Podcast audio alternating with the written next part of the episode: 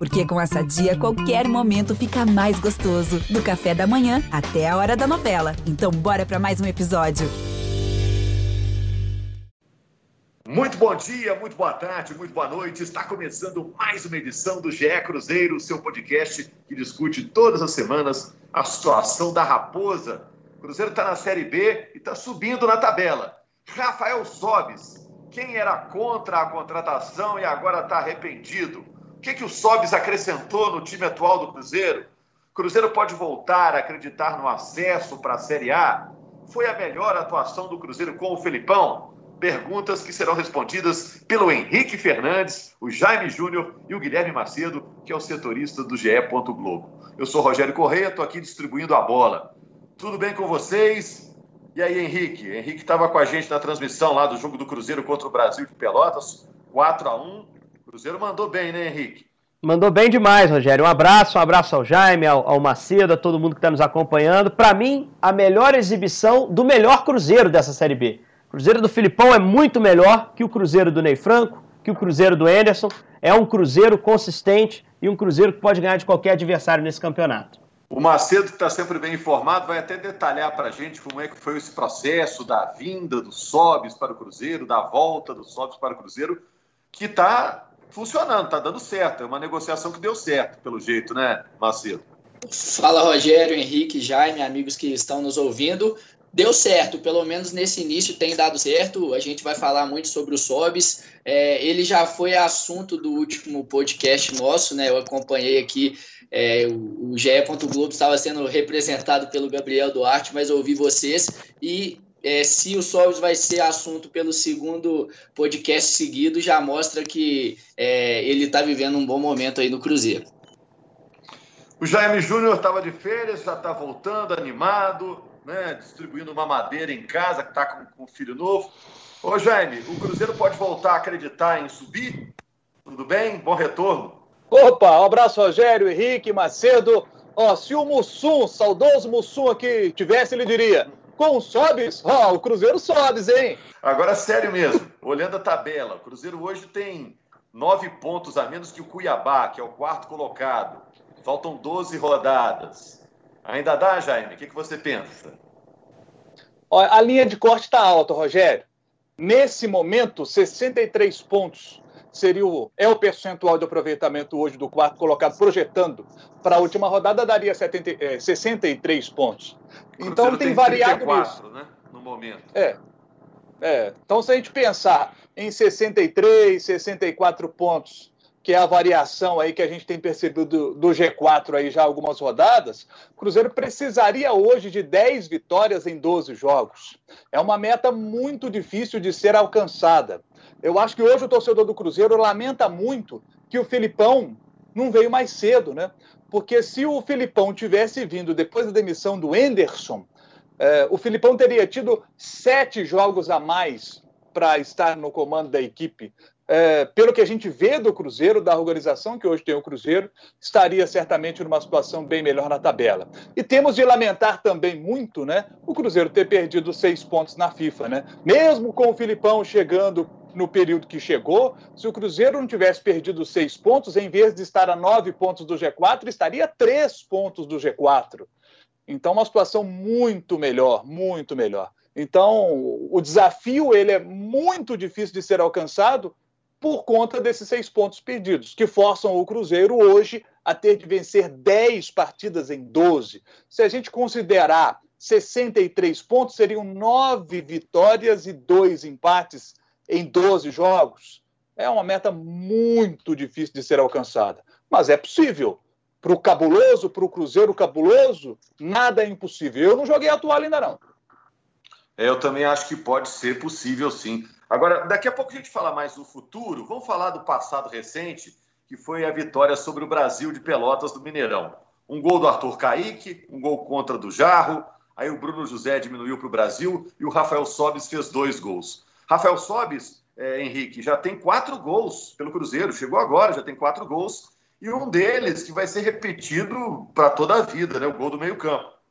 É, um golaço, né? Que, que nos surpreendeu pela, pela audácia dele na tentativa do lance e pela precisão acima de tudo, né? É, a gente costuma olhar um gol desse e falar: o goleiro falhou, estava adiantado, estava no lugar errado. E olhando várias vezes o lance, eu não, eu chego à conclusão que o goleiro não errou, não. O goleiro, a bola estava no pé do Brasil de Pelotas. Hoje no futebol, quando a bola está no pé do seu time, o goleiro se adianta um pouco mais, né? Só que houve um passe errado do Bruno Matias, achou o Sobs no meio do caminho. E o Sobs foi muito feliz na batida. O Rafael, ligado no lance, o goleiro do Brasil de Pelotas, ainda tentou voltar, mas a precisão foi tamanha que, que não tinha como fazer a defesa, né? Então acho que brinda uma fase excelente do Cruzeiro e do Sobs, que no jogo já era o grande personagem. A assistência para o gol do Arthur Kaique, o primeiro, é do Sobs, um cruzamento dele. Um gol de pênalti, que querendo ou não, é, é, tem que ter, o cara tem que ter a precisão para fazer a conversão da penalidade. Ele já tinha batido um pênalti importante contra o América, uh, que a gente pode questionar se foi ou não foi, mas é assunto para outro podcast. Já tinha feito de falta o gol naquela vitória simbólica, demonstração de força do Cruzeiro lá em Chapecó. Então a verdade é que o Sobis, nesse jogo especificamente de sábado, o gol do meio do campo só brindou, coroou uma fase excelente. É, vocês perguntam e imaginam se o Cruzeiro ainda pode subir ou não. Eu concordo, eu acho que, que pode ainda. Né? A matemática oferece ao Cruzeiro essa chance. Né? Eu não acredito que vá conseguir a pontuação necessária para subir pela dificuldade, não pelo time que tem. O campo mostra que o Cruzeiro é capaz, né? é porque realmente é muito difícil. É, é que eu acho que talvez não, não consiga passa muito pelo, pela chegada do Sobis, pela maneira como o Filipão agora posiciona o meio-campo, com o Machado entrando no time. O Filipão parece ter encontrado um time. E eu acho que isso é, é, foi a grande, o grande achado do Cruzeiro nessa última semana. Ter achado uma escalação contra o América, mantido contra o Brasil de Pelotas e jogado bem e vencido os dois jogos. Você falou, Henrique, olha só, e o Jaime citou que o Cruzeiro tem que ganhar 10 jogos em 12. Como isso é difícil, tem que ganhar dos times certos e está ganhando de times que estavam acima dele na tabela, né? Chapecoense, América. O próprio Brasil de Pelotas estava à frente do Cruzeiro na tabela, agora o Cruzeiro ultrapassou. É, Guilherme, o que, que, você achou do desempenho do Cruzeiro? Foi um jogo consistente do Cruzeiro? Foi uma vitória que o Cruzeiro administrou com facilidade? O que, que você achou? É um jogo, um jogo seguro e com uma vitória construída muito cedo, né, Rogério? É, apesar de, daquele gol sofrido ali numa bobeira da zaga do Cruzeiro, acho que até, é, na minha opinião, o Fábio falhou um pouco, até no posicionamento, demorou um pouco a reagir. Mas esse gol, o, o Henrique falou do Sobs, ah, o gol de pênalti, aquele gol foi fundamental, né? Para o Cruzeiro, porque é, o Brasil de Pelotas estava crescendo no jogo, se vai para o intervalo com um gol só, é, de desvantagem, poderia ali o Tencate arrumar a equipe no intervalo para buscar um empate. Com dois gols ficou, ficou difícil e até me surpreendeu o posicionamento do Brasil de Pelotas, que não fez questão de, de marcar o Cruzeiro lá na saída de bola, né? E o Cruzeiro, com essa facilidade para sair, acabou encontrando muitos espaços. E o Rafael Sobes, a gente estava falando dele aí, é, ele participou de 50% dos gols do Cruzeiro diretamente, né? Dos gols do Cruzeiro marcado desde que ele chegou. É, foram, além dos quatro gols, também teve essa assistência para o Arthur Kaique, e Arthur Kaique que também fez um bom jogo. Ele vinha de algumas atuações já há algum tempo é, não tão boas, teve um bom início com o Filipão, vinha bem naquele jogo contra o Náutico quando lesionou, retornou ao time agora e muito bem. E, e tanto ele quanto o Sobs também são muito favorecidos por esse esquema do Filipão, sem um homem de referência. A gente vê que os dois trocavam muito de posição, o Sobs aparecia muito pela esquerda, o Arthur Kaique infiltrando na área, é, jogando por dentro. Então, o Cruzeiro parece sim ter encontrado essa, essa formação e a chegada do Sobs também ajuda o Filipão a, a, a, utilizar essa formação sem centroavante, né? Porque os centroavantes do Cruzeiro sofreram ao longo do ano. Além deles não viverem boa fase, aí o Sassá, o Marcelo Moreno, o próprio Thiago, que é, entra bem em alguns jogos, mas poderia ter mais gols no ano, perde algumas, algumas oportunidades. O Cruzeiro também, além deles estarem mal, o Cruzeiro também não é um time que cria tanto para os centroavantes, né? A gente falou isso aqui ao longo de boa parte do ano e agora, sem esse homem de referência, o time produz mais, os homens de frente aparecem mais, tanto é que os atacantes com o Filipão têm bons números e, é uma resposta, uma boa atuação do Cruzeiro depois de uma vitória segura sobre o América. E o Cruzeiro sentia falta disso. É, venceu lá a Ponte Preta com o Ney Franco, aí de repente perde para o Cuiabá no finalzinho, vem em casa e perde para o Sampaio. Né? Aí tem a vitória lá contra a Chapecoense, tropeça contra o Confiança. Então, essa sequência também é importante e agora para dois jogos fora de casa, né? É, o Cruzeiro pega o CRB já nessa terça-feira e na sexta pega o Vitória, dois jogos no Nordeste brasileiro. Ô Jaime, o Macedo citou a questão do centroavante, né? O Sobis cumpre aquele papel ali, embora tenha feito boa parte da carreira dele jogando no lado, né, nos extremos ali. O Cruzeiro abriu mão de contar com o Moreno, com o Sassá, com o Thiago, com o Zé Eduardo. Esses jogadores agora estão relegados a, um, a opções, né? Exatamente, até porque eles não conseguem fazer o que o Sobis tem feito. Se a gente fizer a pergunta qual a posição hoje do Sobe no Cruzeiro, é dizer que ele é o falso 9 da equipe do Cruzeiro. Mas se a gente pegar o jogo e, e, e analisar os Sobes especificamente, se parar para poder ver o jogo e olhar o Sobes jogando com atenção, você vai ver que o Sobes caiu pelo lado esquerdo para poder fazer jogada com o Matheus Pereira. Ele caiu, quando ele caía pelo lado esquerdo, por exemplo, o Arthur Caíque passava a ser a referência dentro da área. A gente viu o Sobis saindo da área para ajudar na construção de jogadas pelos lados do campo, pelo centro. A jogada do primeiro gol, por exemplo, ele sai da área, né? ele tem inteligência de sair da área e fazer o passe atrás da marcação pelo lado para achar o Arthur Kaique atrás desse marcador para fazer um 1 a 0 ali para a equipe do Cruzeiro. Então a gente vê um, um Rafael Sobis que tem hoje. Ele é o dono do time. O Rafael Sobis já chegou, é o dono do time. O Cruzeiro precisava de um goleador. Em cinco jogos do Sobis no Cruzeiro, quatro gols. O Cruzeiro precisava de alguém que armasse a equipe. E ele tem participado do processo de construção das jogadas. Ele sai da área e participa desse processo. Então, hoje, o Sobis se tornou um jogador fundamental na equipe do Cruzeiro. Já tomou dois amarelos, inclusive. Quando tomar o terceiro cartão amarelo, o Cruzeiro vai ter uma dificuldade de encontrar alguém que faça o mesmo que ele tem feito, porque o Marcelo não conseguiu isso, o Marcelo Moreno, nas oportunidades que teve, ele até busca, ele sai da área, mas não faz o que o Sobis está fazendo. Como o Sassá também não consegue fazer o que o Sobis está fazendo, o Thiago também não. Então o Cruzeiro conseguiu um, um, jogador que consegue desempenhar bem esse papel que o Cruzeiro estava precisando, e o Filipão tem que sentar com o Sobis e falar: seguinte, maneira aí agora nessa questão do cartão, porque eu, eu não tenho quem faça o que você está fazendo. Então o Sobis é fundamental para essa sequência do Cruzeiro, que é conseguir, no primeiro momento, como tem dito o Filipão, não cair para a Série C, e o Cruzeiro certamente não, não vai cair, está encaixado, o torcedor do Cruzeiro não precisa se preocupar com isso, mas o Filipão tá, tem razão em, em, primeiro atingir essa meta e depois buscar a segunda, que é o acesso. Ô, Rogério. É, o Filipão, só... até na entrevista coletiva após o jogo, Henrique, citou o fato de que trabalhou muito pouco na carreira com o Sobis e lamentou isso, porque ele considera o Sobis um cara muito inteligente, até no trato com os jogadores mais jovens. E futebol às vezes tem isso, né? O Jaime falou desse encantamento aí do Sobis, que está realmente arrebentando. São dois meses para o fim da Série B. Se ele mantiver esse nível, ele já tem títulos importantes do Cruzeiro, já ganhou duas Copas do Brasil, já ganhou o Campeonato Mineiro.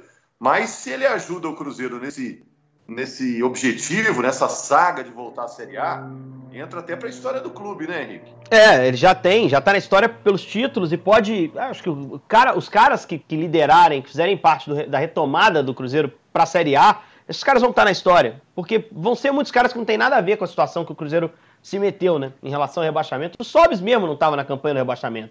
Já tinha saído do Cruzeiro. Mas eu queria chamar a atenção é, do quão mudado ele está em relação ao final da passagem dele no Cruzeiro. O final da passagem dele no Cruzeiro dava sinais de que o Sobis caminhava para a queda definitiva da carreira dele.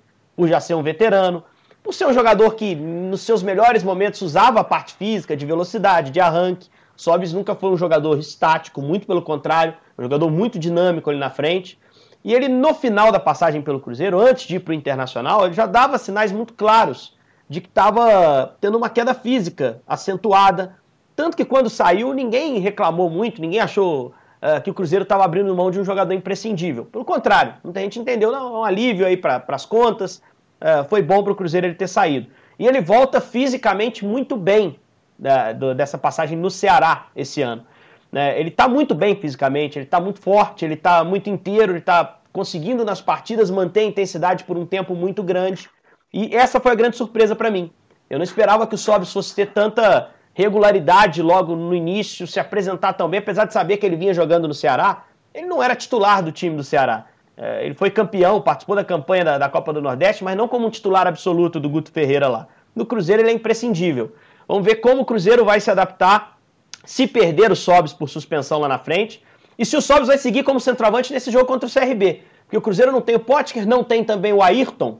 Pode ser que o Sobs seja deslocado para o lado de campo que era algo que eu citava na contratação dele, que achava que ele não tinha condições de fazer, e vendo ele jogar, eu acho que até consegue. Eu acho que ele é capaz sim, se o Filipão quiser em Maceió, substituir o Ayrton com um centroavante, o Marcelo Moreno mais cotado, e usar o Sobs em outra função, porque o Sobs está voando, fisicamente está muito bem. É, só acrescenta aqui pra gente, quem costurou essa volta do Sobs ao Cruzeiro parece que foi o David, né?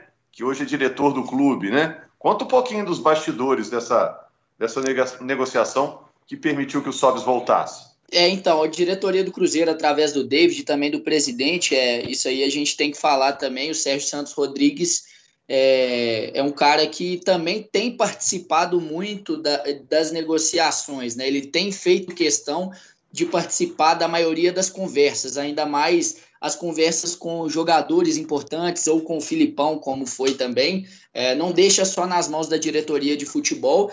E o Cruzeiro costurou esse acordo, tinha uma dívida com o Rafael Sobes em relação à primeira passagem, uma dívida trabalhista, e a gente sabe que isso virou praticamente é, uma coisa comum, né, digamos assim, óbvio que muito ruim, mas nos últimos anos, praticamente todos os jogadores que deixaram o Cruzeiro for, tiveram que ir à justiça atrás dos direitos, e o Rafael Sobis foi um deles. É, foi atrás, foi, foi à justiça, e aí nesse, nesse acordo costurado para o retorno dele, além de ter um, um, salário pouco acima do teto de 150 mil, é, o acordo foi feito de maneira que a ação fosse retirada na justiça e também é, é, que ele recebesse uma parte desse valor que também abriu mão de uma boa parte de, de, dessa quantia que ele pedia na justiça, e aí é, o Cruzeiro também se viu livre da ação e ganhou um jogador que a gente está vendo que é, é, tem se tornado imprescindível.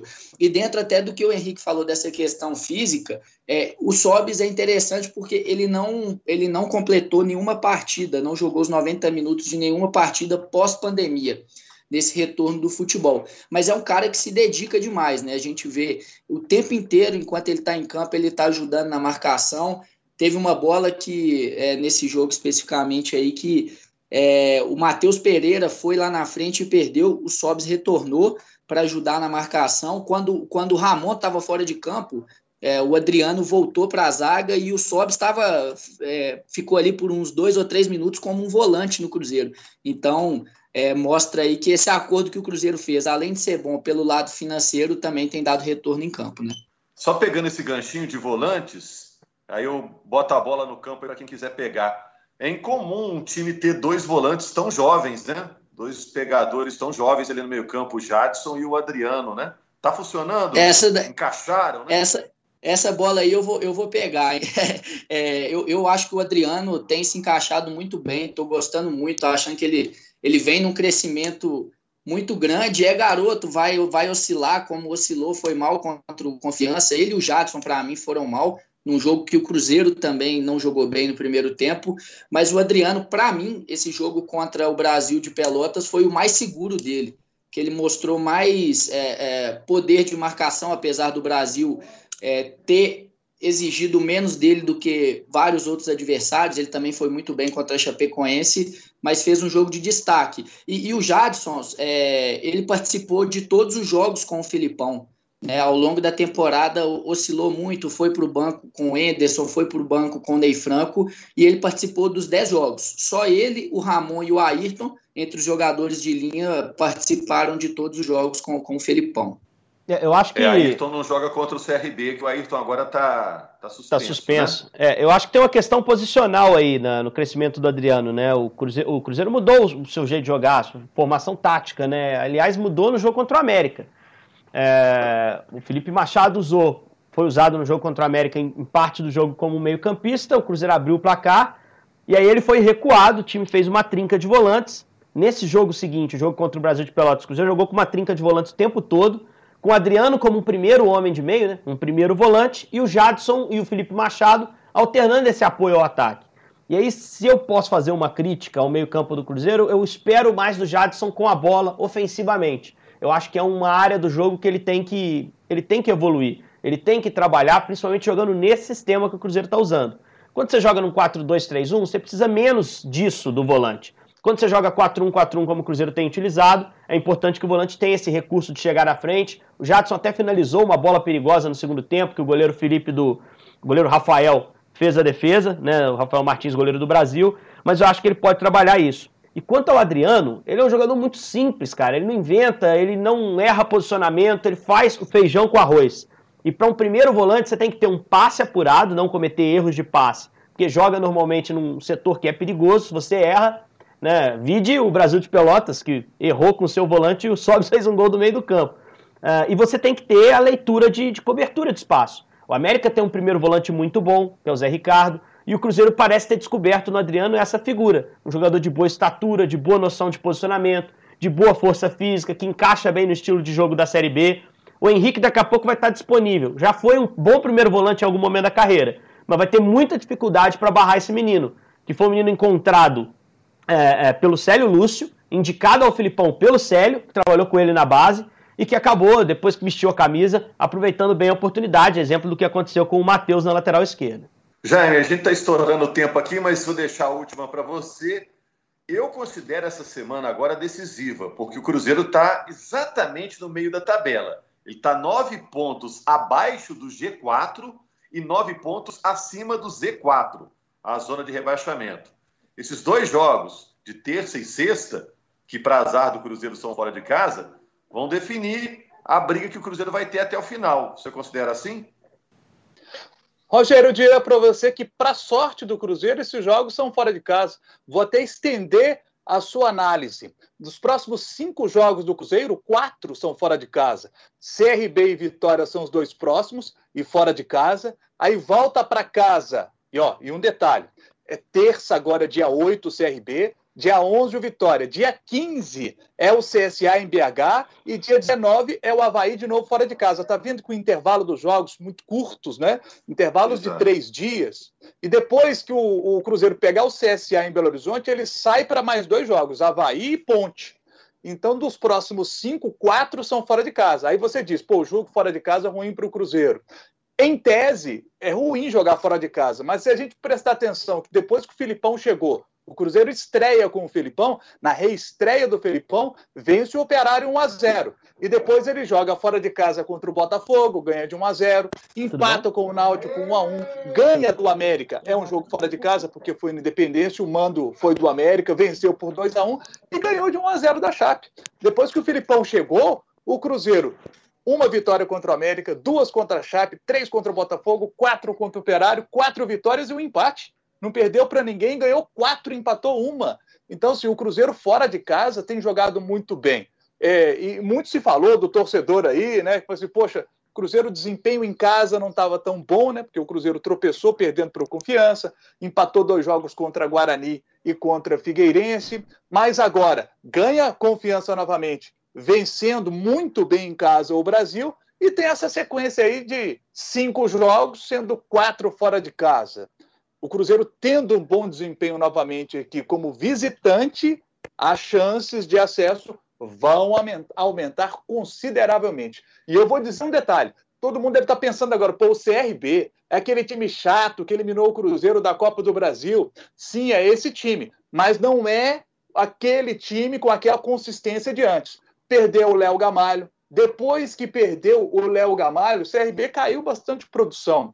Enfrentou agora o Sampaio Correia fora de casa, foi presa fácil para o Sampaio Correia. Sampaio Correia venceu por 3 a 0 com facilidade. Eles vêm, por exemplo, além desse essa derrota para o Sampaio Correia, eles vêm de empate com o CSA, perderam para o Vitória por 2 a 1 perderam para esse Brasil de Pelotas que o Cruzeiro goleou, eles perderam por 2 a 1 Então eles vêm de um, de um momento ruim, e esse momento ruim começa com a saída do Léo Gamalho. Eles tiveram muita dificuldade para poder encontrar alguém que fizesse essa função do Léo Gamalho e não encontraram até hoje. Então o time do CRB não é mais aquele time tão enjoado que o Cruzeiro enfrentou né, lá atrás, quando o Cruzeiro foi eliminado pelo CRB na Copa do Brasil. Agora, o Vitória já está um time que já está mais arrumado. O Ramon Menezes assumiu lá e o Vitória, apesar de ter perdido para o Confiança por 3 a 2 em Salvador na última rodada, mas antes dessa derrota para o Confiança por 3 a 2 ele vinha de cinco jogos sem perder. Tem o Léo Ceará, que é o vice-artilheiro da Série B com 12 gols. O Rafael Carioca é um bom lateral pelo lado esquerdo, o lado esquerdo deles é forte. Então, eu diria que o jogo contra o Vitória vai ser um jogo mais difícil do que esse jogo contra o CRB na próxima rodada. Valeu, Jaime. É, obrigado por todas as informações. Realmente um raio-x completo dos dois, dois próximos adversários do Cruzeiro. Obrigado ao Henrique, obrigado ao Guilherme Macedo. Valeu, gente. E obrigado a você que acompanhou mais uma edição do GE Cruzeiro. A gente está sempre ligado. Segunda-feira estamos de volta com mais uma edição do nosso podcast. Grande abraço.